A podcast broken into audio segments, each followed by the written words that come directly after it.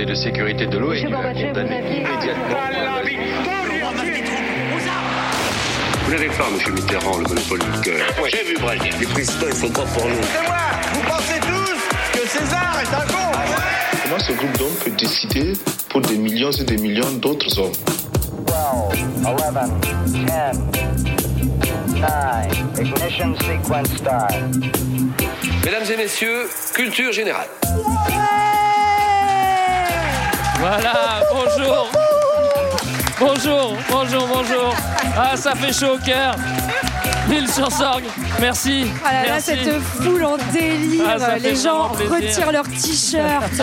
C'est incroyable. Ah là là, bonjour, bonjour, bonjour, bonjour et bienvenue dans Culture 2000. Aujourd'hui, c'est le troisième jour de notre tournée. On est à l'île sur Sorgue, l'île sur la Sorgue, au café éphémère. Alors, je vous présente l'équipe de Culture 2000 pour ceux qui les connaissent pas. On a tout à ma gauche Jean-Baptiste. Oui, c'est moi, Greg. Comment ça va? Très, très, très bien. Marlène, ici même. Et ouais, salut. Léa. Salut. Et, je- et non, c'est toi, c'est pas Jean-Baptiste aussi. non, euh, non. c'est ça. On les confond souvent. Moi, je suis le petit nouveau, je viens d'arriver. Petit nouveau. Euh, troisième date, vous vous sentez bien là? Vous pas trop fatigué? Oh, en fait, euh, ce qui est bien, c'est que c'est pas le même public, donc on peut refaire les mêmes blagues. Ouais, mais c'est vrai j'ai qu'on peur peut pour ceux les qui mêmes écoutent Et ils oublient. l'enregistrement. Ouais, c'est ça. Bon, en tout cas, nous, on est très heureux d'être ici avec vous. euh. Est-ce qu'on peut décrire ce petit, ce petit lieu là, le café éphémère justement Ouais. Vas-y, Johan. Ah bah alors là, ce qui est bien, c'est qu'on est sur la place centrale, euh, je crois bien, de l'île sur la Sorgue. Ouais. Et donc, on, on a dû s'abriter. On avait prévu de jouer dehors, mais on a une belle vue sur les platanes, sur l'église, euh, sur le les gens qui Mistral. ne sont pas assis en, ter- assis en terrasse à cause du Mistral. Et puis surtout, une belle vue sur euh, tout un tas de visages qui nous regardent dans un petit café culturel qui, ma foi, a l'air fort sympathique. Ouais, tout à fait. Fort sympathique. Euh, Aujourd'hui, on est là pour vous parler de l'histoire euh, du camping. J'imagine que tout le monde a déjà campé. Qu'est-ce que ça vous évoque le camping Euh, Je commence par toi, Léa. Le pipi euh, sous les étoiles. Ça, Ouais, j'adore. d'accord. Ça, c'est Évidemment, il y a les génial. étoiles dedans, forcément. Euh, J'insiste pas. Johan? Euh, moi, ça m'évoque aussi sous les étoiles. euh, J'avais un père qui avait aménagé un Renault Trafic euh, quand j'étais gamin. Et, Comme euh, notre van, tu veux dire. Ah ouais, mieux aménagé. on roulait mieux avec. et On a fait beaucoup de camping sauvage euh, ensemble. Donc j'ai découvert euh, le camping illégal, notamment. euh, il faut pas le dire. Voilà. D'accord. Marlène Ben, moi, ça m'évoque euh, une nuit un peu froide avec Jean- avec Jean-Baptiste. Oh.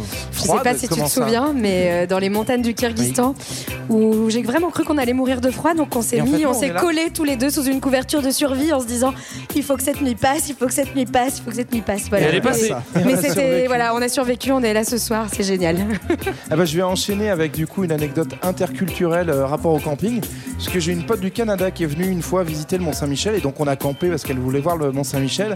Et en fait au Canada quand ils campent ils ramènent la couette, euh, l'oreiller, limite le matelas. Et donc quand je lui ai montré ma pauvre de deux secondes et euh, je lui ai dit bah tu peux faire un oreiller avec tes vêtements sales. Elle a un peu fait la tronche. Très bien, Jean-Baptiste, j'aurais bien aimé être là. Euh, tout de suite, pour se mettre dans l'ambiance, extrait sonore. À Royan, en France, si la plage est toujours là, les hôtels sont par terre. Et pour rester ce qu'elle était, une plage accueillante estivants, Royan a fait dresser à leur attention une ville de toile. Ainsi, les estivants pourront connaître aussi bien que par le passé, mieux que par le passé, les plaisirs de la plage, sans perdre aucun des petits plaisirs du bon hôtel.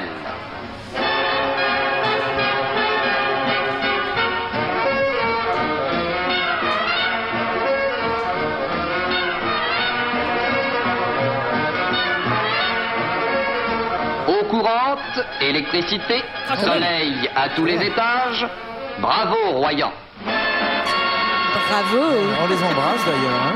Bravo, Royan, c'est là- c'est c'est loin oui, d'ici. hein, euh. On est sur la. Charente-Maritime là, On je est crois. sur la oui, Charente-Maritime. Ça date de quand ça ce petit machin? Euh, C'est vraiment euh, années, euh, années 50, hein, je Ouais, crois. je hein. crois que c'est ça. Ouais. Ça date de Ouais. l'époque où on parle très vite au début, après on oui. dit deux fois la même chose et après on- Exactement. Ouais, ouais, c'est ça, voilà. On va faire la même comme ça. Bon, en tout cas, moi, je suis assez content de parler de camping parce que j'aime bien le camping, même si j'en fais euh, plus jamais. hein, voilà. Euh, petite question d'introduction. Euh, Déjà, on peut peut-être définir ce que c'est que le camping. C'est quoi le camping? Le, le camping, c'est la structure, c'est lié à la structure dans laquelle on dort en fait. C'est-à-dire que si elle est mobile, que ce soit euh, une tente euh, ou bien une caravane ou même un tracteur, peu importe, Oui. c'est du camping. Camping tracteur, ça c'est moins courant quand même. hein. Oui, C'est la spécialité de peut tester, peut tester. Mais euh, en gros, euh, c'est vraiment le fait de dormir dans un endroit qui est mobile, comme je disais, qui caractérise le camping, alors que le fait de camper, euh, peut être mobile. C'est-à-dire que euh, euh, il peut être fondé sur le déplacement ou bien immobile. D'accord. Euh, où est-ce qu'on a inventé le camping? Et ben le camping en fait, mais comme tu nous, on dînait hier et Greg nous disait, oh, j'en ai marre, les Anglais ils ont vraiment tout inventé. Et ben devine qui a inventé le camping. Les Anglais. Mais ouais, les Anglais, voilà. D'où le fait que que ça finisse en ing, voilà. Et en fait après il va se diffuser bah, dans toute l'Europe et puis euh, dans le monde entier. Et euh, voilà, on a le camping et un de ses cousins, le, le bivouac hein, carrément, qui lui remonte à la préhistoire et pas pas à Jésus, Greg. Je suis désolée. D'accord, dommage. Voilà, et euh, où en gros l'idée c'était de s'installer une nuit après la chasse et puis de bouger petit à petit euh, pour euh, survivre. En fait, c'était une pratique du nomadisme. Voilà. Alors, quand est-ce que ça commence cette petite affaire Quand, est-ce qu'on commence à camper? Oui, pour le plaisir. C'est-à-dire qu'on on campe depuis très longtemps, soit pour chasser ou Pardon. soit pour aller tuer des ennemis dans un autre pays. Mais euh, pour, le, pour le plaisir de, de dormir dans un tracteur, c'est plutôt dans la deuxième moitié du 19e siècle qu'on va voir, euh, bah, avec la- en fait, avec l'apparition du tourisme, se, dé- se diffuser ce mode de, de, de, de nuitée extérieure qui va connaître un gros succès, puisque en France, c'est 50% aujourd'hui, je crois, des nuitées touristiques qui sont au vrai camping. Ouais. Putain, c'est dingue. Euh, pourquoi est-ce qu'on a décidé de vous parler du camping? Pourquoi est-ce que c'est intéressant de parler du camping, Johan? Et ben justement parce que je vais m'inscrire en faux contre ce que vient de dire JB, c'est Ah, même une non. majorité. En fait, c'est Plus que aujourd'hui 50%. euh, ouais, plus que 50%. On est à 77 millions de personnes et 19 millions de nuitées par an en France euh, pour le camping, qui est en fait le principal euh, hébergement de vacances. Mhm. Et en fait, alors on en parle nous, on n'a pas de part, on, on ne défend aucun camping, mais euh, ça nous intéressait d'abord. Mais quand même, que- à Royan, il y en a des biens. D'abord, on, on avait envie de parler des vacances pendant cette tournée, et puis parce que c'est aussi intéressant, euh, on va voir que l'évolution du camping, elle dit plein de choses de l'évolution des sociétés dans lesquelles on est, et qu'il n'y a pas un paradoxe justement, qui est que c'est à la fois le mode de déplacement en vacances encore aujourd'hui le plus populaire et le plus utilisé, et en même temps c'est quelque chose qui est assez décrié, notamment plutôt par les cultures élitistes, et donc on va voir que ça dit quelque chose aussi des catégories sociales et d'où on se place dans la société. Beau programme. Voilà, bon, alors vous en mourrez d'envie. On va lancer le grand 1. Prendre la clé des champs, le camping à la mode aristo et la naissance du tourisme du 19e siècle au congé payé. Alors, on a déjà défini un petit peu le camping euh, dans l'intro, mais ce mot euh, camping, j'imagine que ça vient de quelque part. Euh, Est-ce qu'il y a une origine latine par hasard Mais Euh, oui, ça vient du mot Eh. campus. haha. Et euh, campus, en fait, bah, c'est le champ, tout simplement, en latin. Et ça vient d'une expression, du coup, du 19e siècle en France qui, qui s'appelait faire campos. En fait, faire campos, c'était le fait pour les écoliers de repartir à la campagne, vraiment au champ, pendant l'été, donc au moment des moissons et au moment où il n'y avait plus école, en fait. Et euh, du coup, euh, c'était donc euh, le camping à l'origine. Enfin, on a cette première racine qui vient du mot champ. C'est l'idée de retourner au champ, à la campagne, et donc en fait de Ouais. quitter la ville, l'urbanité. Alors après, as dit, on- tu l'as dit un petit peu avant, euh, camping, il y a un mot ing. Du coup, est-ce que ce serait pas Oui, sur la version anglaise, Mhm. Ouais. effectivement. hein, euh, on- on- en fait, on a longtemps parlé de campement. Le mot camping arrive dans la langue française toute fin 19e. Il y avait juste une autre racine à campus, c'est aussi le, le champ de Mars, en fait, euh, à, à Rome. Parce que quand nos amis légionnaires romains venaient taper Astérix, eh ben, ils emportaient leur petite tente et ils installaient euh, le campus, le camp militaire. Donc c'est aussi cette racine-là Mm. et qu'on va retrouver dans l'histoire, mais sur laquelle on va pas s'apesantir aujourd'hui. euh, en fait, le, le camping, avant tout, avant que ce soit les vacances, c'est surtout la guerre. quoi. D'accord. Mais voilà, le camping arrive. euh, C'est aussi la guerre pour fun. avoir ton emplacement si tu es dans un C'est camping vrai, très finalement. On Finalement, est- c'est toujours la guerre, le camping, en fait. quoi. non, mais par contre, effectivement, cette, euh, cette racine, c'est pas parce qu'on est des fans de l'étymologie, mais ça dit quelque chose aussi de- des origines du camping sur le fait que ben, c'est lié au champ, à la campagne. Alors qu'aujourd'hui, dans l'imaginaire collectif, on pense tout de suite au camping à la plage, très souvent pour les vacances d'été. Non, c'est vraiment lié au champ et à des choses qui ont lieu plutôt dans les territoires ruraux et à l'intérieur des terres dans un premier temps. Oui.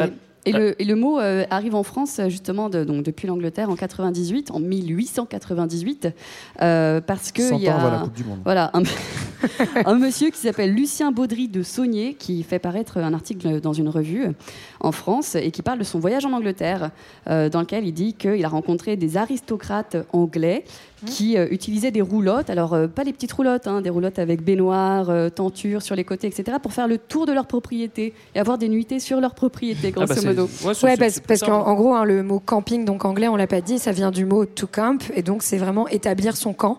Donc c'est juste, euh, bah voilà, s'installer quelque part sur un site et, pratique et y rester. un très grand jardin, effectivement. Oui, voilà. Alors, on s'imagine que le camping n'est pas euh, d'un coup, même si on pourrait le penser. Il faut un contexte. Le 19e, c'est le moment où on a la bougeotte, où on commence à dégager Ouais. du temps pour se balader. Enfin, pour certains, Alors, oui, surtout oui, pour ceux qui ont des moyens, évidemment. Oui. Et, et d'ailleurs, d'ailleurs, même avant d'aller camper, on part en villégiature. C'est pas du camping, Exactement. C'est-à-dire que donc au milieu du 19e, c'est vraiment le moment de, de- de l'essor du tourisme. C'est le moment où on va développer les premières stations balnéaires, les plus connues. Donc en Angleterre, on va avoir Brighton, je crois que c'est en 1841, ouais. Biarritz, Deauville. Donc tout ça, c'est milieu du 19e. Pourquoi est-ce qu'on commence à développer ça? Bah, Pour plusieurs raisons. Les élites ont besoin de quitter les villes, en fait. On, Ça, elles ont besoin, il leur faut, il bah, leur il faut un faut peu de- tu sais, bah, on a besoin de se ressourcer un peu. Bah oui. Johan, voilà.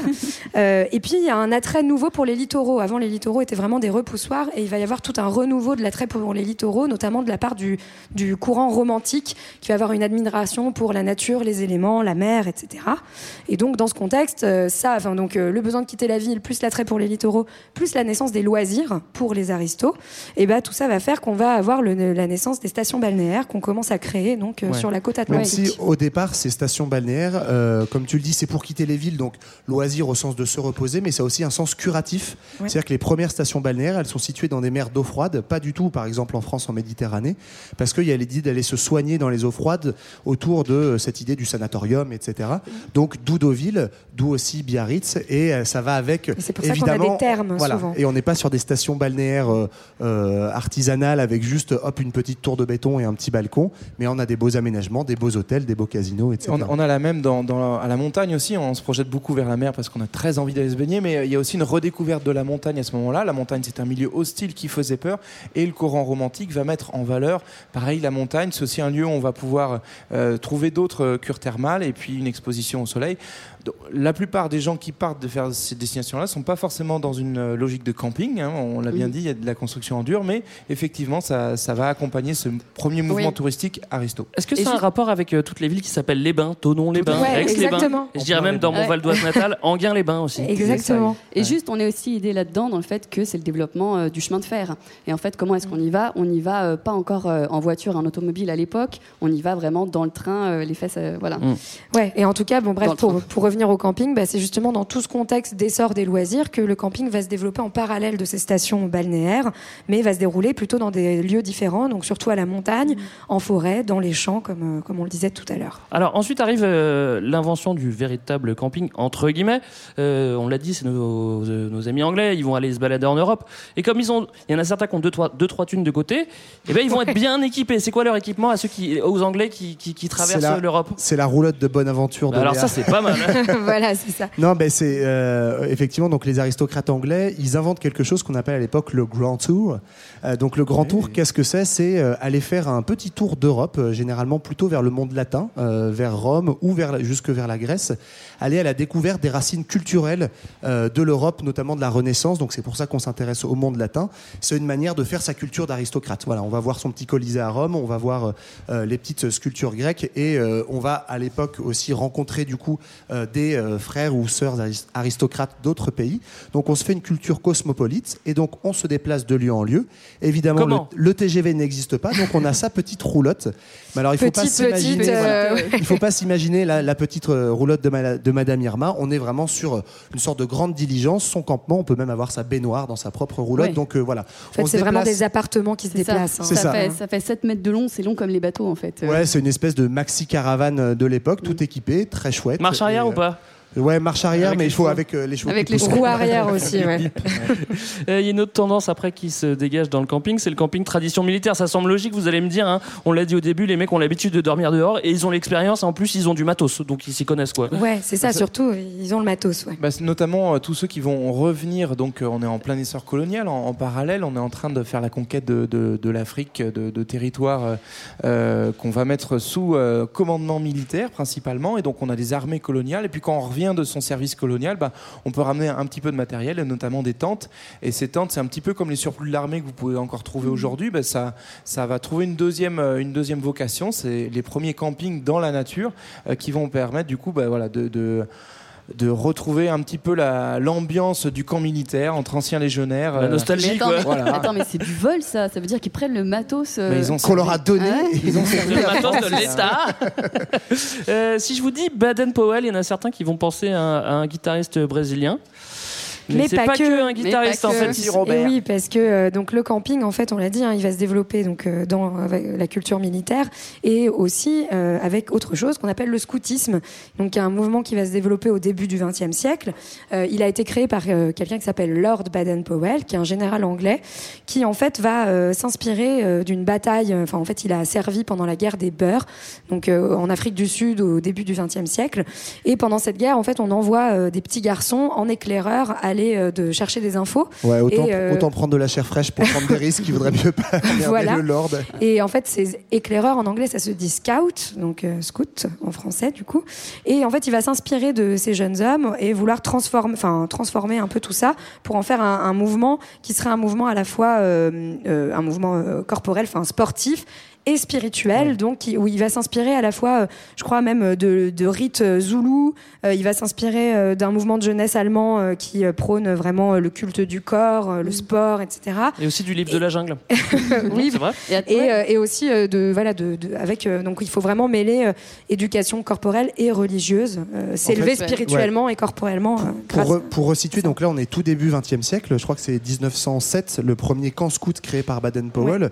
Là on est quand même, euh, on est toujours plutôt dans un camping d'élite, mais on est vraiment dans un changement d'ambiance par rapport à ce qu'on vous racontait sur les villégiatures des premières stations balnéaires, sur le grand tour des aristocrates euh, britanniques.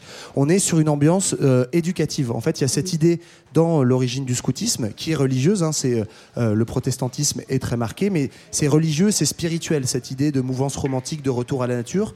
L'idée, c'est pour des jeunes plutôt de la haute société quand même, former ensemble le corps, l'esprit, la spiritualité, Et l'idée, c'est voilà de plutôt les jeunes garçons, mais pas que. euh, plutôt les jeunes garçons, voilà, bien euh, forger une âme, un corps, etc. Oui. Donc cette idée de retour vers la nature, c'est aussi cette idée de s'endurcir un petit peu, qui n'est pas exactement la même chose Mais- que ce oui, on veut des bonhommes. hein, quand Mais même. bah, la, la différence quand même, c'est qu'on va aussi importer parmi toutes ces valeurs virilistes euh, de l'armée anglaise, euh, Baden-Powell va aussi armer, euh, oups, je armer ces, ces nouvelles euh, Recrues. ces nouvelles recrues scouts de, de l'esprit aussi de fraternité, avec l'idée de, de l'éducation par les pairs, ce que aussi assez intéressant. Certes, le scoutisme est créé par le haut, euh, par la haute société, mais avec l'idée aussi que les aînés prennent soin des plus petits et qu'il y a un, voilà, une vraie euh, accompagnement comme ça au fur et à mesure des âges, avec l'idée de la prise de responsabilité. Et ce qui est intéressant avec le scoutisme aussi, en lien avec l'essor du camping euh, dans ce XXe siècle, c'est que autant ça démarre vraiment dans les milieux, faut vous imaginer les, les bonnes paroisses où voilà, on va envoyer les enfants, mais assez vite en fait, ça va pouvoir aussi s'aimer dans les milieux populaires et également s'ouvrir. Alors c'est assez marrant sur l'anecdote. Au début, Baden-Powell, bon bah c'est un, militaire donc euh, c'est un ventoux, un truc de bonhomme de Tu les veux envoyer dire dans la se marre nature. pas trop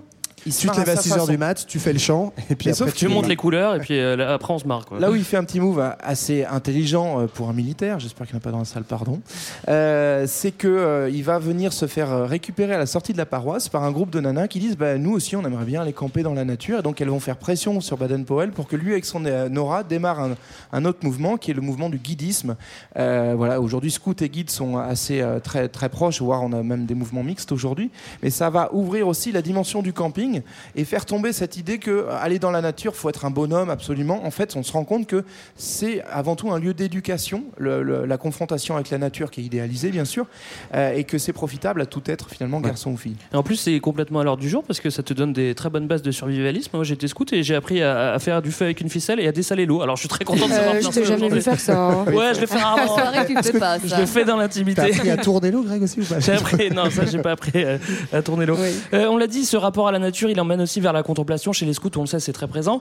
Mais on retrouve ailleurs aussi cette euh, relation entre Dieu et Dieu et la nature, et chez les romantiques par exemple. Oui, on va le retrouver chez les, chez les romantiques, on l'a dit. hein. donc euh, cette idée en fait que dans la nature réside le divin, et donc pour se rapprocher d'une certaine forme de spiritualité, d'une forme de divinité, il faut aller dans la nature. On le retrouve chez les romantiques, mais on le retrouve aussi chez des anarchistes, et c'est ça qui est, qui est drôle, notamment chez Henry euh, So- Thoreau, je sais jamais comment on prononce, euh, donc euh, qui est euh, dont on a déjà parlé dans, dans plusieurs épisodes, mais qui est en fait un, penseur vraiment euh, libertaire euh, américain, qui lui va écrire un livre qui s'appelle Wal- euh, Walden, où en fait il va aller euh, dans une cabane, dans une forêt pendant deux ans et contempler la nature, et où voilà c'est vraiment un pamphlet contre euh, le travail, la société euh, consumériste, productiviste qui est en train de se mettre en place, et où il fait une apologie voilà de la contemplation de la nature. Et du camping. Quoi. Parce Ouais. qu'il faut s'imaginer que dans ce contexte-là, on est face à des villes qui grossissent énormément. Euh, dans toutes les villes industrielles anglaises, notamment, c'est normal de vivre dans un brouillard de pollution. Et donc, ça, ça rend forcément la nature beaucoup plus attractive Mm. euh, par, cette, euh, par cette réaction. Et donc notamment ouais, dans cette mouvance, pour, dans cette mouvance-là, pardon, pour les citer, on a les YMCA, donc qui avant d'être une chanson très connue, sont euh, un, un groupe en fait de jeunes protestants justement. Euh, donc c'est pas exactement du scoutisme là, mais qui vont euh, toujours euh, dans cette idée de. Il était pas scout, il a pas fait de. Ouais, je crois qu'il a dû en faire un peu jeune. Mais dans cette idée voilà, de coordonner le corps et l'esprit, ce retour romantique à la nature existe dans ces premières organisations-là. Donc on le voit que ce soit le scoutisme ou euh, le mouvement romantique avec aussi les YMCA. En fait, on est vraiment dans un camping éducatif. On n'est pas encore dans une société du loisir. C'est pas uniquement pour prendre du bon temps, mais c'est vraiment pour former les, euh, les générations de demain. Par la suite, le camping va un peu s'émanciper de, de la guerre euh, et de l'église. Parce qu'après, on va plus avoir besoin de l'aval des, des, des militaires ou des curés pour aller se ressourcer dans la nature et planter une cadadienne. Tout le monde va pouvoir le faire. Et euh, il va falloir juste falloir un petit peu le, le goût de l'aventure, parfois même de la fuite. Et, euh, Et du ça va. sport. Voilà, et puis du sport, en notamment. fait. Ouais, oui. Euh, pardon. Et en fait, euh, effectivement, comme le disait Marlène tout à l'heure, euh, on, on quitte les villes qui sont, ou JB d'ailleurs, euh, qui sont euh, très polluées par les industries. Il y a beaucoup de charbon dans tous les sens. Et euh, on imagine aussi qu'elles pervertissent euh, les, les hommes avec euh, euh, l'alcoolisme, les maladies euh, qui Ah, se. parce qu'on n'a pas le droit de boire dans la nature, en fait, c'est ça? Interdiction. D'ailleurs, ne boit dans on la jamais fait. Greg. Si tu On jettes l'a tes jamais poubelles. Greg. Ça a changé niveau camping, je pense. Et donc là, on est aussi- sur euh, le mouvement de, de l'hygiénisme, qui est un mouvement euh, euh, qui implique de, de se nourrir et de se soigner en harmonie avec les lois de la nature. Autant vous dire que c'est quelque chose que j'adore. C'est vrai que euh, très hygiéniste. oui, je, suis, hein. je suis très hygiéniste. Bah, D'ailleurs, j'ai les pieds nus, je ne sais pas si vous avez remarqué. Et vrai. Voilà, je suis en harmonie avec ma nature. C'est de l'hygiénisme. Complètement. Et, euh, et c'est aussi une, une époque où donc on est là aussi pour travailler son corps, faire en sorte euh, bah, d'en chier un petit peu. hein. Bah oui, il faut voilà, en il faut, chier, faut hein. sentir ses muscles. Et euh, c'est aussi à l'époque où, où se développe le bivouac, qui est une pratique que j'apprécie beaucoup, un peu différente du camping où on peut rester à un endroit, parce qu'avec le bivouac, on marche et on change de campement absolument tous les jours. Ça, ça Ouais. rappelle quand même l'armée, hein, pas mal. hein, mais non, bon. mais c'est- surtout qu'en fait, ça devient vraiment très lié à la randonnée, Mm. euh, le camping. Donc, et d'ailleurs, les premiers clubs de camping sont des clubs de randonnée. Où, euh, et, et donc là, en fait, le camping passe d'une pratique, donc comme le disait Johan, hein, plutôt éducative, à une pratique de loisir euh, et plus sportive, où en fait, euh, bah, on va avec son club euh, se, enfin, faire de la rando, que ce Mm. soit pédestre ou, ou en vélo ou à pied, euh, ou euh, en canoë, pardon, et où on s'installe, on campe. C'est- quoi le premier club justement en France, euh, le, le- le plus connu, euh, l'association? C'est le euh, Touring Club de France. Ouais. Euh, le Touring Oh. Club de France, donc c'est une, une association qui naît au tout début du XXe siècle. À l'époque, on n'a pas du tout de ministère du tourisme. Donc, il y a, mais c'est dans cette idée-là, c'est-à-dire euh, des assos qui font un peu du lobbying pour promouvoir euh, le sport, la nature et promouvoir le fait d'aller euh, se promener et euh, être en rapport avec la nature. Donc, au départ, c'est des cyclistes plutôt. Puis très vite, ils vont s'ouvrir à plein de sports de nature, la randonnée, le kayak, etc. Euh, et c'est une association plutôt de milieu bourgeois. Donc, c'est parce qu'évidemment, quand même, on est en 1910. hein, en 1910, pour avoir le temps de faire du kayak, etc. Et, euh, forcément, quand on travaille à l'usine, c'est un peu plus compliqué. Il faut avoir aussi le temps et les moyens. Euh, mais c'est ces gens qui vont faire cette promotion du sport. Il faut savoir qu'à l'origine, au début du XXe siècle, on reste encore dans cette idée que c'est bon pour la santé. C'est pas juste. On est vraiment moral. dans la transition. Donc, c'est pour le sport, mais le sport, c'est pour avoir être un bourgeois en bonne santé, qui se tient bien, etc. Et avoir ce rapport à la nature. L'autre point qui est intéressant sur, euh, sur cette période-là, c'est que ben, en fait, euh, le, camping et le tourisme en général, il est porté par un tissu associatif qui se fonde. Et la plupart des grandes euh, structures ou fédérations sportives ou de, nature, en fait, elles sont fondées à cette période-là, tout simplement parce que les, en, France, les lois de la République commencent à permettre l'organisation en association. C'est la fameuse loi 1901. Et donc, c'est du coup, l'État, à ce moment-là, n'est pas du tout dans une logique d'organiser la vie sociale et va beaucoup reposer sur des initiatives privées, associatives de citoyennes. Un peu comme à l'époque néolibérale, finalement. Ça n'a pas changé. hein.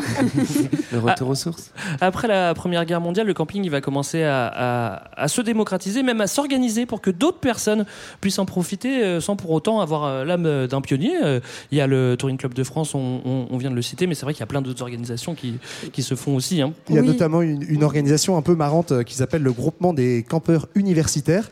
Ça paraît J'espère que tu as ta carte, Johan. jeu. Alors, ça paraît très vieux jeu comme ça. Sachez que ça existe toujours. Donc, euh, la GP, euh, GCU, euh, en fait, elle est créée par des instituteurs et des profs. Euh, de, euh, qui sont affiliés à la Maïf, donc à l'époque, qui est cet assureur militant. Euh, mais toujours est-il que c'est assez intéressant parce que donc on est sur une corporation, mais avec un certain idéal laïque justement du campement, donc toujours avec cette idée éducative derrière la tête que camper c'est bon pour la santé, c'est bon pour la jeunesse, et on crée euh, des campings qui sont euh, euh, totalement autogérés. Et en fait, aujourd'hui, ces campings existent aussi, c'est-à-dire que vous n'avez pas un responsable du camping, les tâches euh, sont par- d'entretien, etc., sont partagées. Ça va au niveau des sanitaires alors c'est- Ouais, je- moi j'y suis jamais allé, donc je, je peux pas vous dire, mais apparemment il y en a qui vont depuis 30 ans, 40 ans, qui ont été élevés dans cette culture-là, donc j'imagine que ça ne Ouais. va pas être trop dégueu. Mais c'est intéressant, en tout cas, cette idée que bah, on peut aussi euh, euh, se battre pour. euh, Il y avait le mouvement scout qui est plutôt un mouvement religieux, et donc bah, chez les profs, on est dans cette époque du début de la Troisième République, où il y a un très gros combat entre une partie, en tout cas, du corps enseignant qui est très laïque, et puis l'Église qui est encore très forte dans l'éducation de la jeunesse. Donc cette idée, non, on va revendiquer du camping, du loisir laïque, où Ouais. on ne véhicule Oui. pas des idées religieuses. Et puis on revendique aussi le fait que le camping euh, commence à se démocratiser. Et notamment, c'est ces organisations-là qui vont créer les premiers guides touristiques avec euh, justement la localisation des, sites de camping Ouais. à destination d'un plus grand public. Avec les premiers parcs aussi euh, qui se faisaient à peu près à la même Exactement, voilà. Euh, là, ça commence à se dessiner. On commence après là cette première partie. On a un espèce de portrait robot de ceux qui font du camping avant 1936. On peut le, on peut le rappeler brièvement. Qui fait du camping avant 1936 On l'a compris. Plutôt hein. la, Ouais. plutôt l'élite, Ouais. plutôt la, la- les classes dominantes, parce que les loisirs restent encore euh, cantonnés dans, dans cet euh, étage-là de la société. Euh, plutôt des hommes au, au démarrage, plutôt des jeunes aussi. Euh, et puis voilà, on a quand même là, on sent un frétillement autour de la Première Guerre mondiale et un début de démocratisation qui va s'accélérer de tous les coups. Eh ben, on espère que ça va changer et peut-être que ça va changer pendant le Grand 2.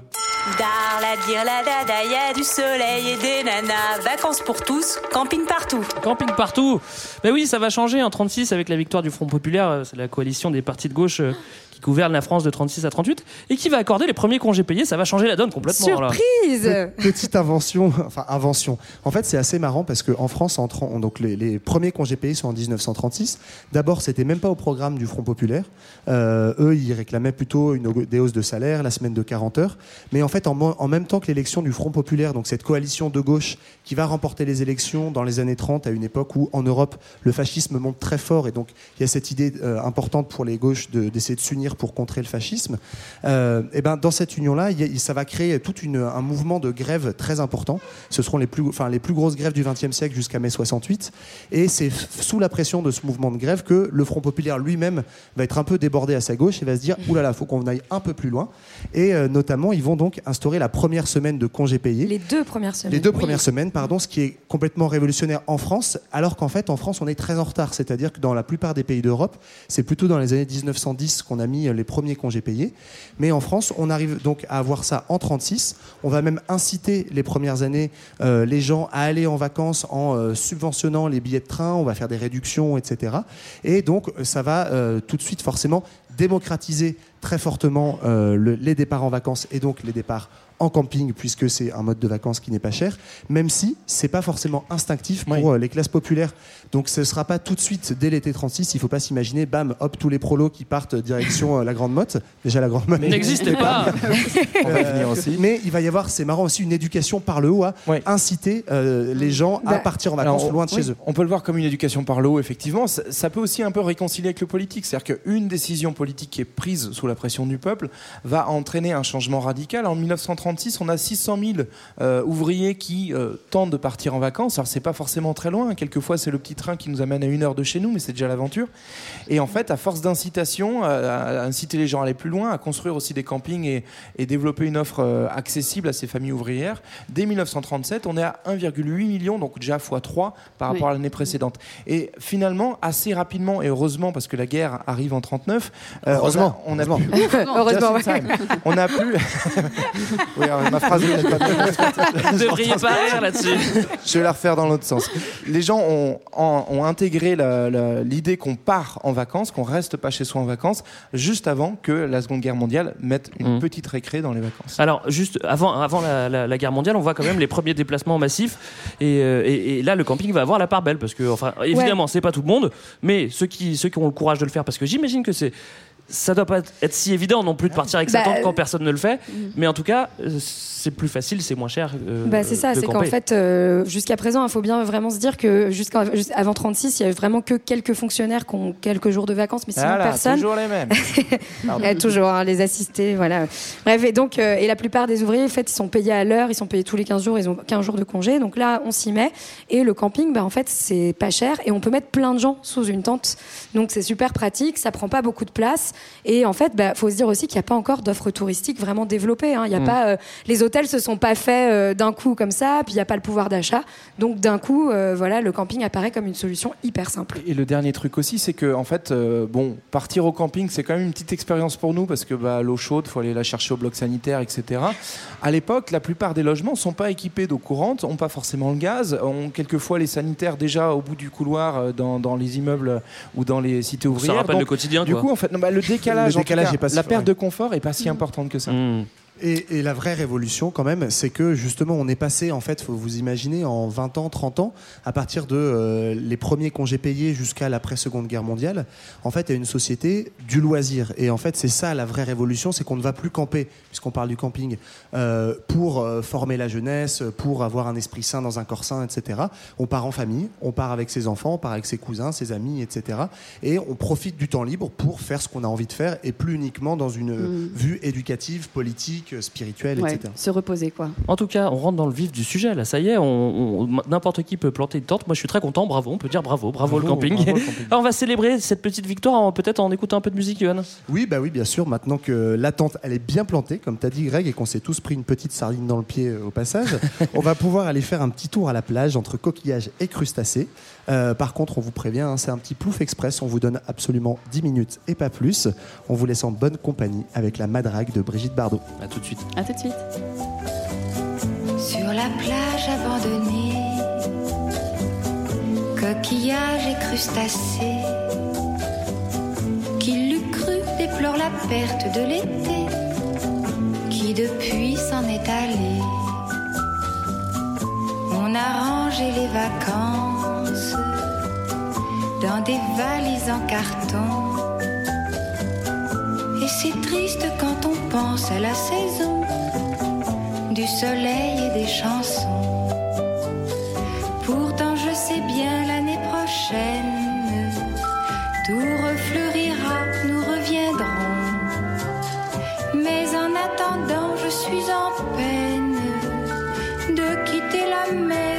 Maison.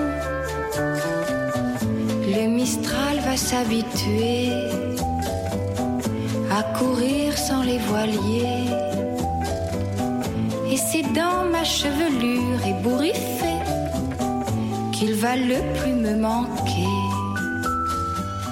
Sur le Gange ou l'Amazone, chez les Blacks, chez les Sikhs, chez les Jaunes, voyage,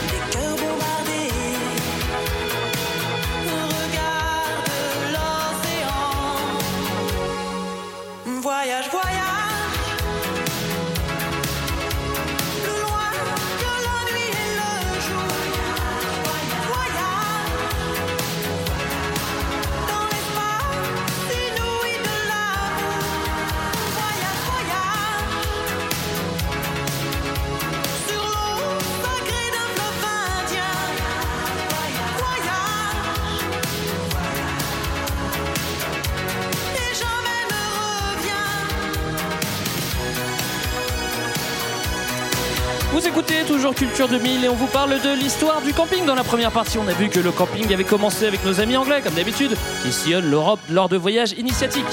On a vu ensuite que la pratique du camping s'était peu à peu démocratisée, que l'expérience de la culture militaire avait été utilisée, qu'on éduquait les jeunes scouts à camper et à prier, et puis qu'en fin de compte, des associations s'étaient formées pour faciliter ou promouvoir le camping. Virage à gauche en 36 avec le Front Populaire, on accorde des congés payés et on va partir en camping. Après la guerre, c'est les 30 glorieuses et les 30 glorieuses, c'est l'élévation du niveau de vie, le début de la société de consommation, de loisirs pour tous, et donc c'est camping pour tous, tourisme à gogo, hein, c'est ça? Alors c'est ça, c'est ça en partie, euh, c'est-à-dire qu'on est, euh, ce qu'on disait juste avant la pause, dans une société du loisir où euh, on va pouvoir faire de ce qui était le plaisir de certains, en fait, une économie pour tous ou presque tous. Et notamment, ça va devenir en tant que tel le tourisme un secteur économique de très grande importance, surtout en France, hein, qui est encore aujourd'hui le pays qui accueille le plus de touristes au monde. Donc ça va devenir un enjeu euh, politique par en haut et puis bah, d'appropriation par en bas par les gens. Euh, pour tous ou presque, parce qu'on a tendance à dire les 30 glorieuses, c'est l'époque d'enrichissement de la société, en tout cas en France. Il y en a qui s'achètent des motos, exemple. Donc 30 30 glorieuses, juste, on est après la Seconde Guerre mondiale. Ouais, pardon, ouais, de- en gros des années de la fin des années 40 au milieu des années 70. Donc dans une époque certes d'enrichissement et de développement de la société du loisir, mais dans une époque aussi où tout le monde ne s'enrichit pas à la même vitesse. Et donc il y a euh, des catégories sociales et des inégalités sociales qui continuent de perdurer. Et donc tout le monde n'a pas le même rapport au tourisme. Donc on a ceux qui continuent d'aller en villégiature dans de belles demeures euh, ou directement dans des maisons secondaires, c'est encore plus pratique.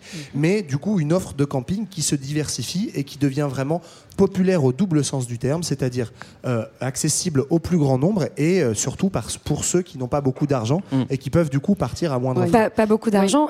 Et de plus en plus de vacances aussi, puisque en fait, euh, dès 55, on a la troisième semaine de congé payé, en 68 la quatrième. Donc en fait, il y a quand même cet accès au temps libre qui est- se démocratise, hein, qui est pour tous, mais euh, une offre euh, de, de tourisme qui n'est pas Ouais. forcément encore adaptée. D'ailleurs, justement, qui dit tourisme dit opportunité économique. Mhm. Et ça veut dire aussi qu'il faut développer le territoire et, et l'aménager pour qu'il y ait toutes ces personnes qui aillent faire du camping. Et ouais, et ça, c'est donc l'État s'en mêle. C'est à partir de Ah. ce moment-là que l'État intervient. Donc là, on est sous Charles de Gaulle. C'est bien ça, vous validez. Et, Validé. Et validé. pas la France et pas n'importe Eh ben oui, laquelle, pas quoi. n'importe laquelle. Et, euh, et donc, euh, l'État va développer cette activité économique qui est devenue le, le tourisme et euh, va notamment euh, créer euh, euh, une structure dédiée, étatique, pour euh, désenclaver les régions euh, dans lesquelles on n'a pas du tout envie d'aller à l'époque pour faire du tourisme. Parce que c'est pas aménagé, ouais. Parce Ouais. que c'est pas encore aménagé justement. Et oui, et en fait, euh, notamment la, la région du Languedoc, euh, qui est, qui est une des, des plus importantes, qui est euh, pleine de moustiques à l'époque. Et euh, il y a une mission qui s'appelle la hein. mission euh, Racine, du nom de Pierre Racine, qui est un conseiller étatique, qui euh, en 63 euh, va se lancer justement dans la démoustification euh, de, Ah, lui tout seul, du Languedoc, hein. tout seul. C'était un Ghostbusters, il est- le gars. Voilà.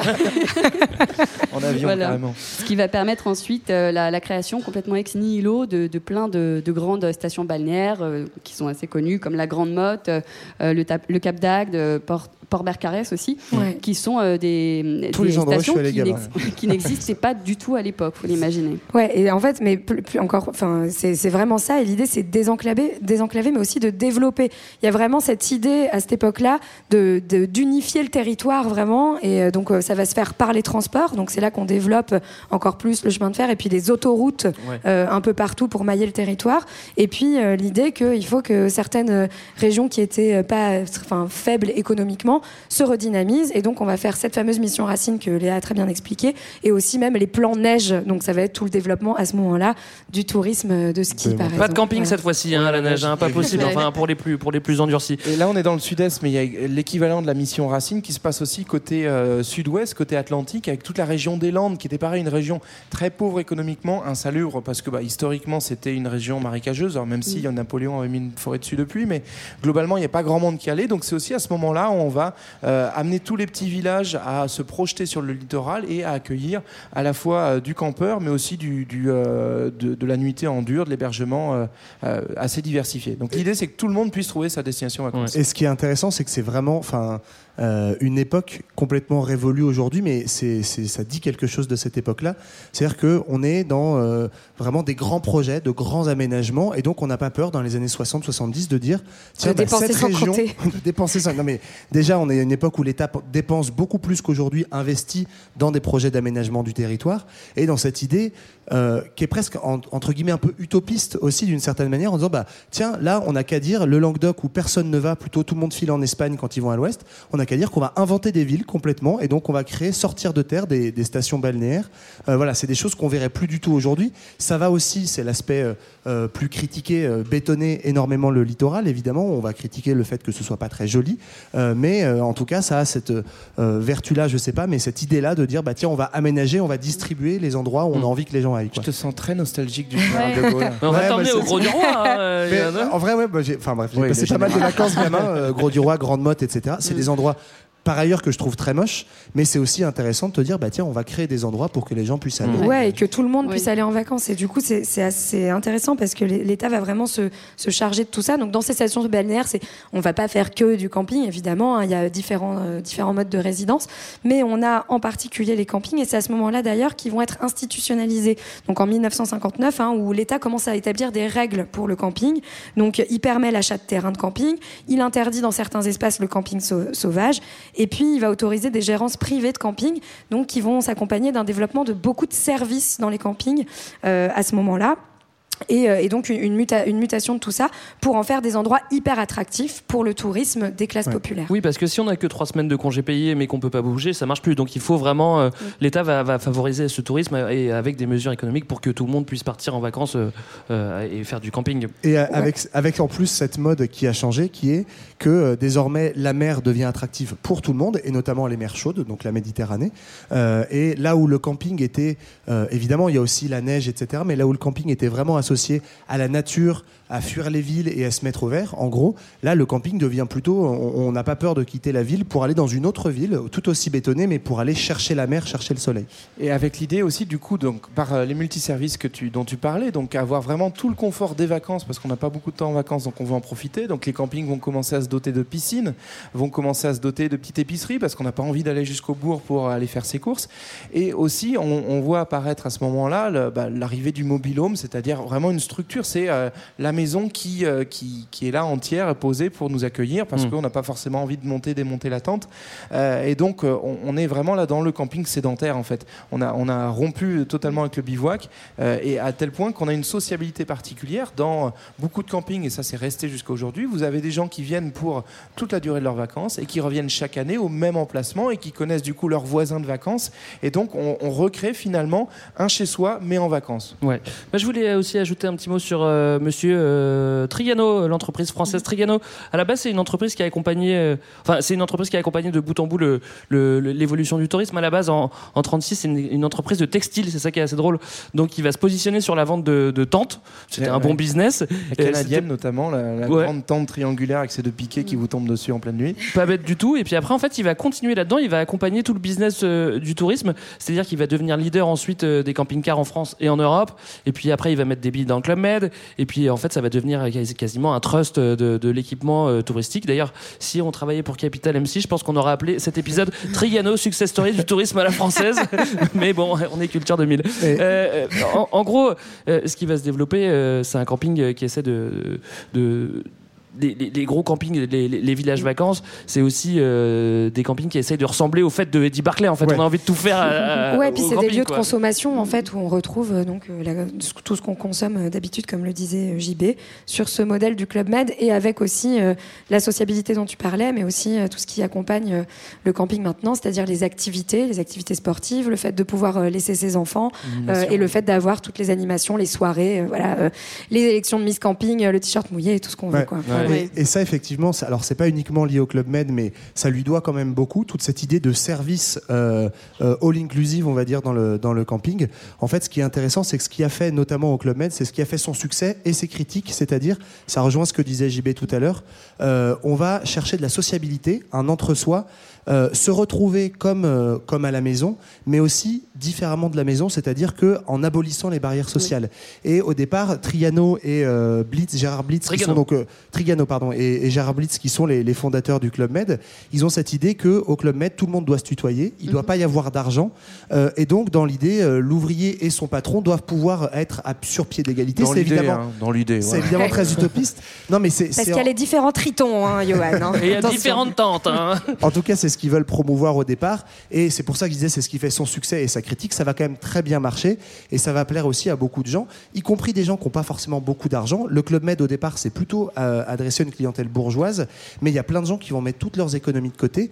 Parce que, bah, notamment pour les femmes, euh, en fait, être en vacances quand on est une femme et qu'on gère le foyer, les enfants, faire à manger, etc., c'est pas forcément des vacances. L'invention du Club Med et ensuite des villages vacances et du camping all inclusive, c'est que il y a des gens qui vont faire des animations pour mes enfants. J'ai pas à m'occuper de faire les courses parce qu'éventuellement il y a une supérette sur place.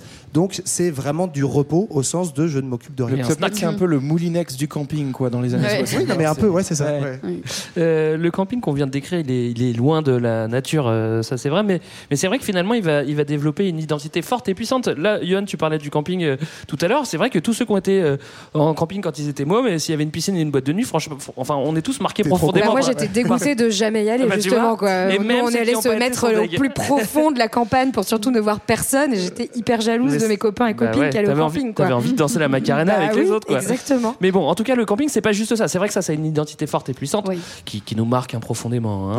Mais il y a aussi des campings alternatifs qui se créent. C'est-à-dire, il y a, Ouais, il y a bah, d'autres types de campings. Il y a aussi le, le camping à la ferme, le, le camping, euh, les campings villages et le camping urbain dont on parle euh, assez peu finalement. Il y a un exemple euh, assez célèbre à Hambourg où on peut dormir dans une caravane, dans une friche par Dans le exemple. centre-ville, ouais. Dans le centre-ville. C'est bizarre. Et puis euh, voilà, il- c'est tout ce qu'il y a. Tout, il y a beaucoup de choses qui se sont développées autour de l'éco-camping, euh, c'est-à-dire le camping éco-responsable dans le respect de la nature et de l'environnement.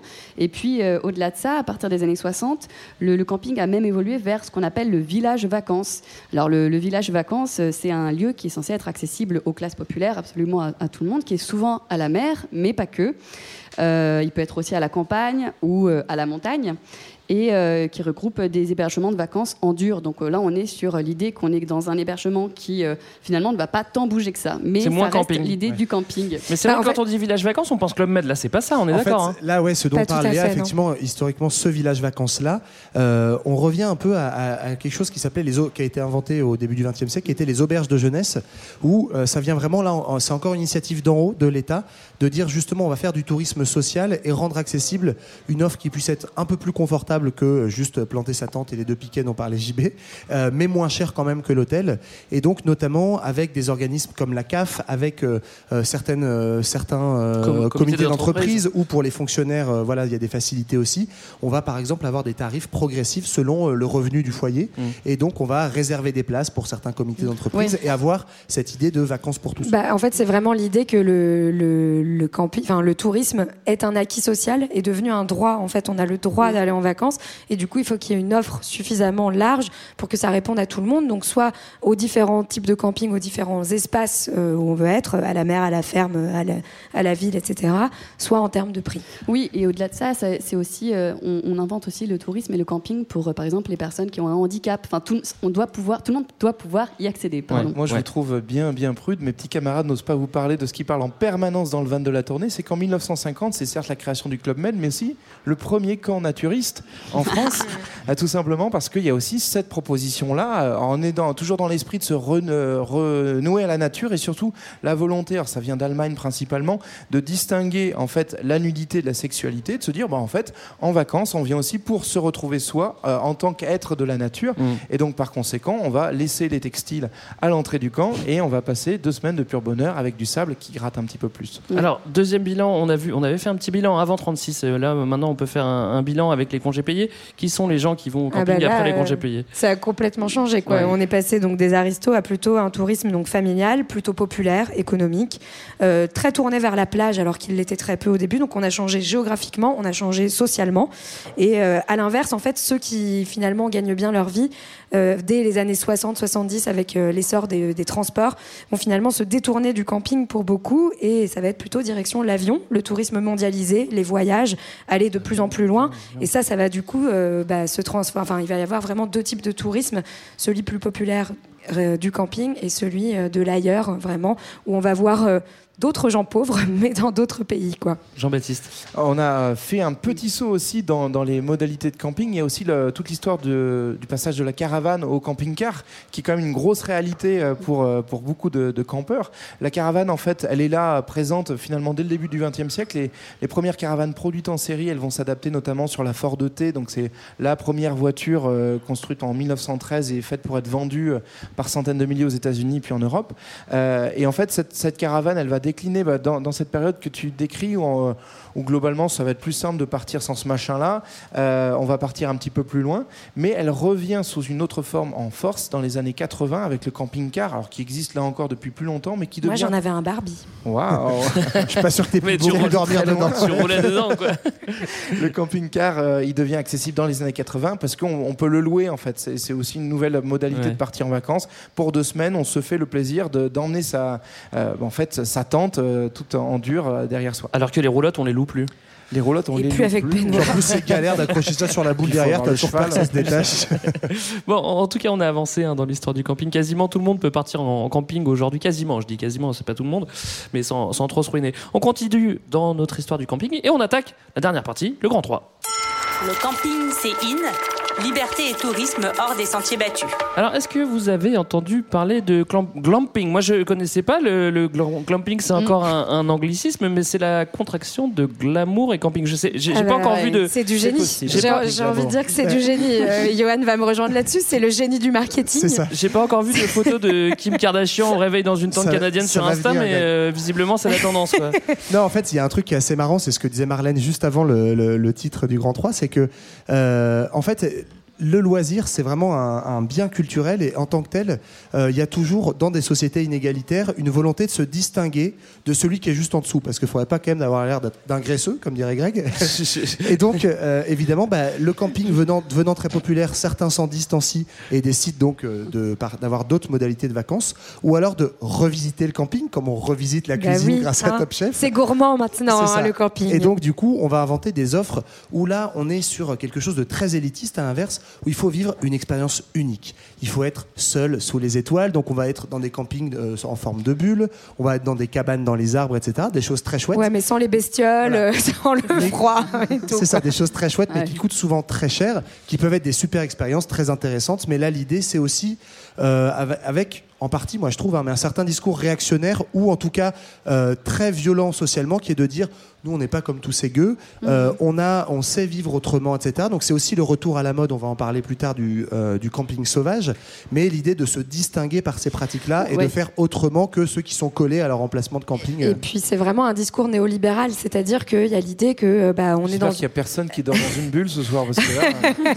Bah, Nous, perso, on n'avait pas euh, les moyens, mais nous, on a une piscine aimé. hein, là où on a Ouais, mais voilà. Mais, euh, non, mais en tout cas, c'est vraiment le, le néolibéralisme qui aussi récupère toute cette idée que, bah, en fait, il faut vraiment se ressourcer pendant les vacances, récupérer, etc. Bah, parce qu'en fait, on nous suce vraiment tellement jusqu'à la moelle toute l'année. Voilà, il faut Vous produire, produire, prof, produire, produire. humeur, là, qui- Voilà. que du coup, pendant les vacances, bah, il faut décompresser dans des endroits où on est bien et on peut vraiment et tout oublier et se reconnecter à la nature et à la vraie authenticité. Est-ce que c'est bien d'avoir un van euh, hyper design sur lequel tu peux faire des, petits photos, des petites photos Instagram au coucher du soleil Ça, Bah, c'est du sûr. glamping. hein, Ça, c'est glamping, ouais, ça, c'est. Moi, je vous, je vous conseille qu'après la tournée Culture 2000, je voulais partir avec un van parce que c'est cool de partir avec un van rétro des années 60. Et je me suis rendu compte que c'est des trucs qui consomment 10 litres au centre, qui, qui, qui ont 300 000 km, mais tu les loues quand même 120 euros la journée. Parce que Pour la cool galère, c'est quoi. branché. Ouais, mais c'est glam, Johan, c'est glam. Pour changer toi-même ta courroie de transmission, merci. pour mettre une petite nuance et puis euh, bah, faire mon néolibéral de service, ça a quand même un petit intérêt, c'est que le néolibéralisme, euh, ou plus généralement en fait le système capitaliste, il a intérêt à vendre à tout le monde. Et donc du coup, malgré tout, ces cabanes euh, sous, sous les toits, elles ont, sous les, dans les arbres plutôt, sous les étoiles, elles ont tendance à se multiplier pour être accessibles en termes de prix, même si c'est toujours plus cher que l'emplacement latente. Et euh, de façon générale, en fait, on pense le camping, co- comment rendre accessible à tout le monde le camping. Et là aussi, euh, génie de l'entrepreneuriat français, en 2005, on crée la tente qui se monte toute seule. On va Oui. pas dire la marque, mais elle se monte en deux secondes. Elle est très dure à replier en revanche. Voilà, c'est ça le du truc. Euh, mais toujours est-il que euh, l'idée, c'est quand même de euh, bah, vendre le camping aussi par tous les moyens, comme un, un produit comme les autres finalement. Et ce qui est drôle d'ailleurs, c'est qu'elle a été tellement, enfin c'est une petite anecdote, mais elle a été tellement accessible que juste après sa commercialisation, ce qui a bien embêté la marque qu'on ne citera pas qui l'a développée. On peut le dire, on s'en fout. En fait, elle a été reprise notamment par un mouvement de soutien des SDF en région parisienne. Et ça, c'est drôle. ouais, et en fait, c'est devenu la tente euh, que les gens achetaient pour soutenir des SDF. Et donc, on voyait notamment à l'époque, c'était autour du canal Saint-Martin à Paris. Donc, les enfants de Don Quichotte qui installaient des tentes euh, qui se montent en deux secondes partout. Mais sauf que, évidemment, c'était pas pour des campeurs, c'était Ouais. pour des gens qui étaient sans abri. Alors, on était sur le glamping, on est, euh, on est passé sur le, le- le canal Saint-Martin. J'enchaîne quand même avec le glamping. C'est vrai que on s'éloigne un petit peu de la liberté et de l'aventure, hein, c'est sûr, mais, mais à la base, le camping, c'est quand même ça, c'est l'aventure. Il y a aussi un, certains qui veulent. C'est aussi une sorte de privilège hein, de, de se revendiquer de l'aventure. Ça peut parfois être, euh, revendi- enfin, être pris pour du, du snobisme. hein. Genre, moi, je vais dans des endroits où euh, les autres ne vont pas.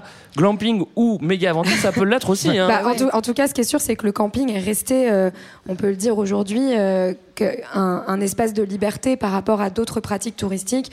Euh, c'est souvent bah, le seul moyen qu'on a pour aller dans des espaces où peu de gens vont, pas où personne ne va, puisque désormais l'homme est allé à peu près partout. Mais en tout cas, ça reste quelque chose associé quand même à la jeunesse, comme euh, on l'a vu au tout début de l'épisode, à l'aventure, à, la liberté. Voilà, on peut aller où on veut, quand on veut, euh, à la Bernard Lavillier, Bah, de voilà. Gaine, quoi. Euh, moi, il y a- y, un concept qui est apparu il y a pas longtemps aussi, c'est la micro-aventure. Et ça, ça rejoint ça, ça rejoint ça. Mais en fait, euh, c'est le fait de de- d'aller camper pas très loin de chez soi. On se dit, allez, on va pas traverser la planète pour aller camper, on va juste aller à une heure à vélo. Et puis, peut-être que l'aventure, elle sera aussi bien si on va camper à une heure de chez soi. Et ça, c'est la micro-aventure. Moi, je trouve ça assez cool. Je l'ai pas fait non plus Ah, parce que j'avais dit fait que je campais pas. mais mais euh, en tout cas, je, je sais qu'il y a des adeptes. Mais de Il y a façon, des- de ouais. façon générale, c'est aussi la première aventure euh, des premières vacances. En fait, les premières vacances entre copains. À la limite, on peut peut-être se débrouiller pour qu'il y en ait un qui taxe la voiture et avec un peu de chance, il a eu son permis. Mais par contre, on va pas se payer l'hôtel. Donc, euh, souvent aussi dans les campings, on va croiser bah, les, Des gens les très premières, jeunes. euh, les premières vacances entre copains à 18-20 ans. On fête le bac euh, et on plante à tente. Autre concept de liberté, je sais qu'il y a des adeptes dans l'équipe, c'est le Non, naturisme. pas du tout. Ouais. Ouais, je j'ai- je l'ai un petit peu dévoilé tout à l'heure, je m'en Ouais, parce que JB, en fait, vous le voyez pas comme ça avec son t-shirt noir, mais c'est quelqu'un qui aime beaucoup le naturisme. Ouais. Donc, du coup, il a pas pu Attends, s'empêcher. de- C'est terrible. Déjà là, c'est dur pour moi. hein. Non, Vous mais pouvez le- pas se retenir Il tous fait les chaud, hein Allez, je fais tomber les sandales, c'est un début. Oui, et le naturisme, pour aller au-delà de ça, c'est pas juste. Enfin, c'est souvent euh, associé euh, dans, dans l'imaginaire euh, collectif à quelque chose de. euh, voilà, au cul nu, certes, mais à quelque chose d'assez sexualisé, ce qui n'est pas forcément le cas. En tout cas, il y a par exemple d'autres euh, camps euh, que je connais peut-être, ou des amis à moi connaissent, je ne sais pas. Je connais quelqu'un, sa sœur. Si vous voulez croiser Léa cet été, voilà, qui sont, euh, qui sont vraiment des, des camps euh, familiaux. C'est vraiment une vraie histoire euh, de, Ah, du, camping. Euh, on y va en famille et d'ailleurs, euh, enfin, on n'y va vraiment pas pour euh, aguicher qui que ce soit. Sinon, d'ailleurs, on se fait virer Ouais. du camping. C'est vraiment très très Il y a important. des campings pour ça. hein, euh, Voilà, il y en a d'autres. Exactement. Mais ce, y en a. très, ouais, ce qui est très intéressant, ce que tu dis, c'est qu'on réduit le naturisme à- au fait de se mettre nu parce que c'est quelque chose qui est hors norme, qui choque la norme, quoi qu'on en pense, parce que euh, ne serait-ce que C'est quoi, depuis la que norme C'est quoi la norme? Mais notamment en fait dans des sociétés depuis le monde chrétien où il y a un interdit sur la nudité, hein, dans la- vous, vous- y compris dans la loi. Si là on se promène tout nu à la sortie de notre épisode, c'est bien on risque d'avoir des problèmes avec la marée chaussée. Comme Même si Greg on est très a bien gaulé, hein, ça change rien. C'est ça. Mais en fait, au-delà de ça, au-delà de la nudité, le naturisme, c'est aussi, aussi, euh, on parlait tout à l'heure du retour à la nature, cette vision romantique.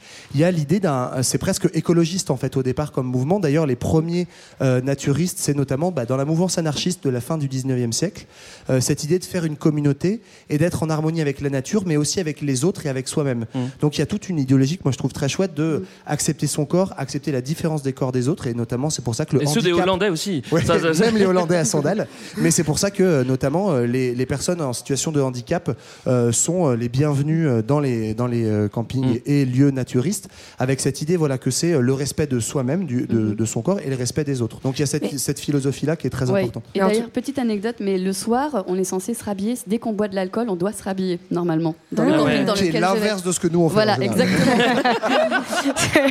Nous, on est naturistes la nuit, ouais, voilà, à Culture 2000. Mais euh, en tout cas, tout ça pour dire que le camping, du coup, Et les, camps, les campings naturistes restent aussi des espaces de liberté, comme on le disait tout à l'heure. Euh, voilà, c'est un truc qui est quand même resté en dépit de toutes les évolutions euh, sociales du camping. En tout cas, je vous invite vraiment à essayer hein, tous. hein. D'accord. Euh, Ça m'a un peu traumatisé quand j'étais petite, je dois le dire. Mais... non. Non, non, moi j'aime bien nager. Je vous le dis, je vais, je vais faire une confidence. J'aime bien nager tout nu, ça me dérange pas. Mais par contre, je me vois pas pousser un petit caddie dans, un- dans un camp naturiste. Bah, Ah, moi, voilà, j'ai vu euh, des gens euh, décoincer la voiture ensablée quand j'avais 6 ans dans un camp naturiste. Et, Mais ça peut être dangereux, quoi. Et j'avais trouvé ça un peu étrange. Mais, ceci bon. dit, au-delà des, blagues euh, qu'on fait, ce qui est intéressant, c'est qu'aussi plein de naturistes revendiquent que euh, ça aide aussi, euh, si c'est bien fait, à se questionner, en fait, y compris des enfants, sur bah, pourquoi est-ce qu'on est habillé, qu'est-ce que c'est que la société qui demande de cacher les corps, Mhm. sans dire que c'est pas bien, ou d'ailleurs les, les naturistes ne vivent pas tout nus à l'année. Mais c'est, voilà, ça, ça Quand il fait froid, on, questionne, ça- oui, on- on met des t-shirts. Et puis au travail, c'est compliqué, quoi. Alors, on a euh, dressé un, pour l'instant plutôt un beau portrait du camping, je trouve. Mais c'est pas l'image que tout le monde en a. Euh, on a parlé de glamping tout à l'heure. Euh, le camping, il y en a aussi qui l'associent beaucoup euh, à une culture un peu beauf, comme on dit. hein. C'est un mot d'argot, hein, vous le connaissez. Ouais. Mais il y en a qui, qui dénigrent le, le camping. Mais en ouais. fait, c'est le, grand classique de toute la culture populaire. C'est que c'est toujours à double tranchant. À la fois, c'est quelque chose qui est partagé par une énorme frange de la population, et en même temps, on a toujours, un- on en fait toujours un sujet de moquerie ou, un- enfin voilà, on a tous vu les, les bronzés ou, euh, ou le film Camping avec Franck Dubosc. Ou... Est-ce que tu l'as vraiment vu, JB Alors j'ai vu beaucoup d'extraits. Il faut savoir que j'ai promis à l'équipe qu'on ne, on ne partirait pas de cette tournée sans Mhm. avoir vu le film, que j'ai revu juste avant. Alors là, il dit je l'ai promis, mais en fait, il l'impose. hein. Hein. Parce que nous, on n'a pas spécialement envie de le revoir. Quoi. Mais c'est pas ça une promesse. Mais Moi, je n'ai pas compris ça comme ça. Tout ça pour dire qu'en tout cas, c'est, on est toujours euh, bah, sur le fil dès qu'on parle de culture populaire. À la fois, on, on peut s'y projeter tous, et à la fois, il y a un besoin pour se distinguer, de s'en moquer, de prendre une certaine distance, de dire que c'est les Mm. beaufs, c'est pas nous. Alors nous, si on y va, on va dormir dans la bulle, quoi. Ouais. Non, mais nous, c'est pas pareil. Et, et d'ailleurs, notamment, enfin, au-delà de la blague, le- l'expression même beauf, elle est très souvent associée dès que dans, dans le, il y a des blagues autour de ça, très souvent associée, notamment sur les loisirs, au camping, à ce qui est associé, le pastis, la pétanque, etc. Le a bronzage un nous. peu marqué. euh. Ouais. Et, et ça, en soi, effectivement, ça révèle beaucoup une forme de mépris de classe, en partie, et euh, comme tu le disais, bah, une volonté de se distinguer, de dire ah non, nous, ça, pas de ça chez nous, on n'est pas comme ça. Alors, on va finir un peu sur une note euh, moins, moins rigolote. Tu en as parlé un petit peu, Johan, mais c'est vrai qu'il y en a certains qui campent par nécessité et pas par euh, plaisir. Oui, bah, c'est que le camping, euh, malheureusement, donc on l'a dit, il y a non seulement ce, enfin, ce mépris de classe, l'idée que c'est quelque chose de populaire, à tel point qu'aujourd'hui, dans une- la crise de logement qu'on connaît euh, en France, et bah, le camping est devenu un espace finalement de logement permanent pour certaines personnes, euh, un espace de la précarité qui n'a vraiment en fait plus rien à voir avec les vacances. Voilà. On s'est dit qu'on allait finir sur une note positive cet Ouais, épisode. Non, mais- voilà. mais Et donc, de plus en plus de gens en fait vivent en mobilhome, ce qu'on voit beaucoup pas souvent dans les films américains, mais où en fait c'est pas forcément un signe de pauvreté aux États-Unis. En revanche, en France, ça se développe de plus en plus à tel point que certaines mairies, en fait, à la place de construire des logements parce qu'ils n'ont pas suffisamment de sous, construisent des aires de camping avec des genres de, de Mm. mobilhomes pour euh, les personnes euh, qui sont euh, sur, quasi sur le point d'être à la rue. Ouais. Mais en fait, c'est le même phénomène qu'on trouve aussi euh, dans les hôtels, en fait, euh, chez les marchands de sommeil. C'est-à-dire que là, on est sur un retournement de l'usage normalement du camping ou de l'hôtel. Évidemment, on n'est pas sur du tourisme, sur du loisir par choix, mais on est sur des gens qui sont sur du logement précaire. Mm. Donc là, on n'appelle plus ça du camping, mais en réalité, on utilise les infrastructures qui sont faites pour le loisir des uns pour l'utiliser par nécessité par d'autres. C'est dommage qu'on n'ait pas fait cet épisode à Marseille. Par rapport à cette question euh, du, logement. Ah, la question du logement. Ah oui. Euh, on, va, on va revenir sur euh, la question du début. Pourquoi est-ce que c'était intéressant euh, d'en parler? Est-ce qu'on est qu'on peut avoir une conclusion? Pourquoi C'était intéressant ou pas? Je sais pas. On va, on va assumer. Bah oui, parce qu'en fait, ce qu'on voulait vous montrer en tout cas, c'est que euh, le camping permettait de révéler donc plein d'évolutions de notre société, l'évolution bah, déjà de notre territoire aussi, de notre rapport euh, au tourisme, au loisir, à la consommation, et puis aussi de révéler des rapports entre les classes sociales, hein, comme on a essayé de- d'en parler euh, du début jusqu'à la fin. Voilà, d'une pratique qui était aristocratique à une partie, à une pratique qui s'est popularisée, qui est parfois dénoncée, décriée, mais aussi parfois réappropriée par finalement les classes sociales supérieures. Merci Marlène. Voilà, c'était euh, notre épisode euh, sur le camping. Merci à tous, merci à tous d'être venus euh, au FMR. Alors on, on est au FMR, mais justement regardez qui arrive, c'est Greg. Greg il arrive et il va nous parler un, autre de- Greg. Un autre Greg. bah Salut Greg. C'est Greg de, de FMR.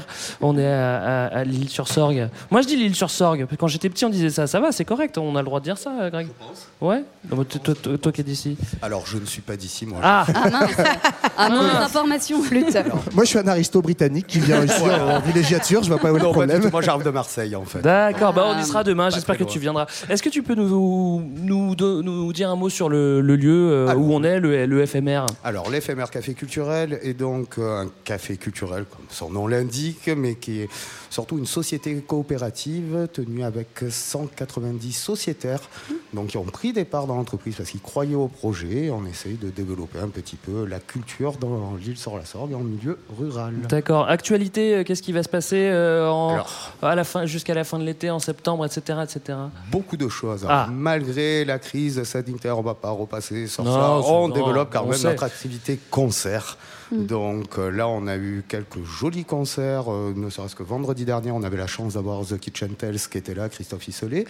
Donc voilà. Euh, le prochain concert, ça sera le 12 août et ça Mm. sera un live électro hybride qui va venir euh, nous Ah. plonger dans une atmosphère un petit peu spéciale. Oh. Ça sera suivi le 14 par un duo flûte, voix et de l'autre côté guitare. C'est Rosie et Vivien qui viendront nous faire un petit concert euh, de D'accord. 3 heures. Et à côté, pas mal de choses. Le 8, il y a une séance de dédicace de Nathalie Deschaux qui sort son premier ouvrage qui s'appelle Palabre.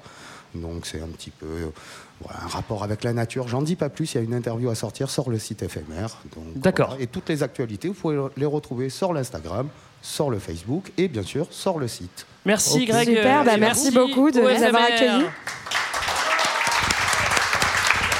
Merci euh, de nous avoir accueillis ici. On fait un dernier petit mot, nous, sur Culture 2000. Euh, Quelqu'un veut le faire Euh, On est qui déjà? On peut, Nous aussi, on peut faire un petit mot sur nous, hein, Greg? Alors, vas-y, vas-y, Non, je vais un pas le faire moi-même, ils le font. Euh, euh, Léa, vas-y. Alors, euh, ben, nous, on est un, podcast euh, de l'association Fréquence Moderne et euh, on est très très content de, tous vous voir aujourd'hui. D'ailleurs, on vous remercie, on remercie les, donateurs qui ont permis de faire en sorte qu'on fasse cette tournée, car c'est grâce à vous, grâce aux auditeurs. Et on fait un podcast d'éducation populaire pour parler de sujets d'histoire, de géographie et autres. Euh, et pour vous dire qu'on n'est pas obligé de tout savoir pour faire un podcast et pour avoir envie euh, de, de faire un podcast et de le partager avec vous et envie d'apprendre surtout. Et euh, voilà, grosso modo, on s'appelle Culture 2000, quoi. C'est bien, c'est une bonne définition, Léa, merci. Euh, nous, pour ceux qui veulent, on se retrouve à la prochaine étape à Marseille, c'est à quelques kilomètres. Quelques centaines de kilomètres, une petite centaine 87. 87, Ouais, une parfait. petite centaine. On se retrouve demain, on parlera du foot et euh, on va se quitter en musique. Ouais. Oui, on va se quitter à. Si ça vous dérange pas, je voulais surtout vous remercier de votre venue de la part de l'équipe de l'éphémère. Ah, Eh ben, que ce soit le responsable bar, Monsieur Jules Gazab, ici présent, ou alors Monsieur Bruno Lavore, le président. que Le vous avez- Le président, le on l'a vu président, tout on l'a à On lui fait une dédicace, mais en tout cas, merci d'être venu. Bravo pour votre projet et bah, de la façon dont vous le faites, parce que c'est super. Merci, Merci Greg. encore. Euh, Johan, musique. Ouais, musique avec du bon vieil Italo disco qui va bien, qui tâche avec la Dolce Vita de Ryan Paris, qui a été justement remise au goût du jour par le film Camping. Alors on se retrouve tout de suite sur le dance floor. Je vois qu'il y en a que Oui, il y en a qui dansent déjà dans ça le très mousse et on vous souhaite une très belle soirée. Bye Bonne bye. soirée.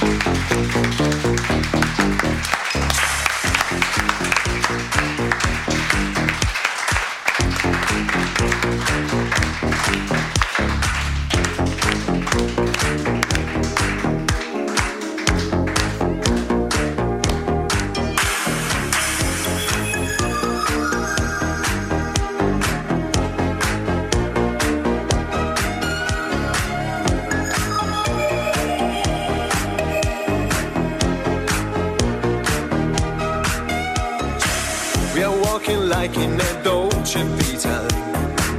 This time we got it right. We're living like in a Dolce Vita. Mm, gonna dream tonight. We're dancing like in a Dolce Vita. With lights and music on. Our love is made in the Dolce Vita. Nobody else than you.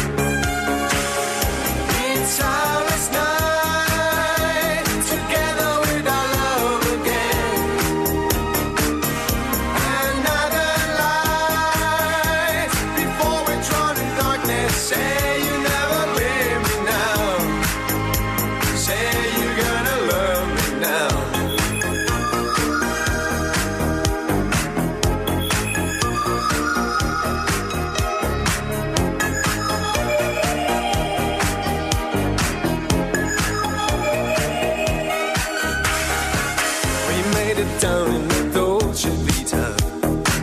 Wipe all your away. We live it like in Dolce Vita. Yesterday. I'm so alone in the Dolce Vita. Oh, baby. This magic's gone in the Dolce Vita. Nobody else than you. 杀了。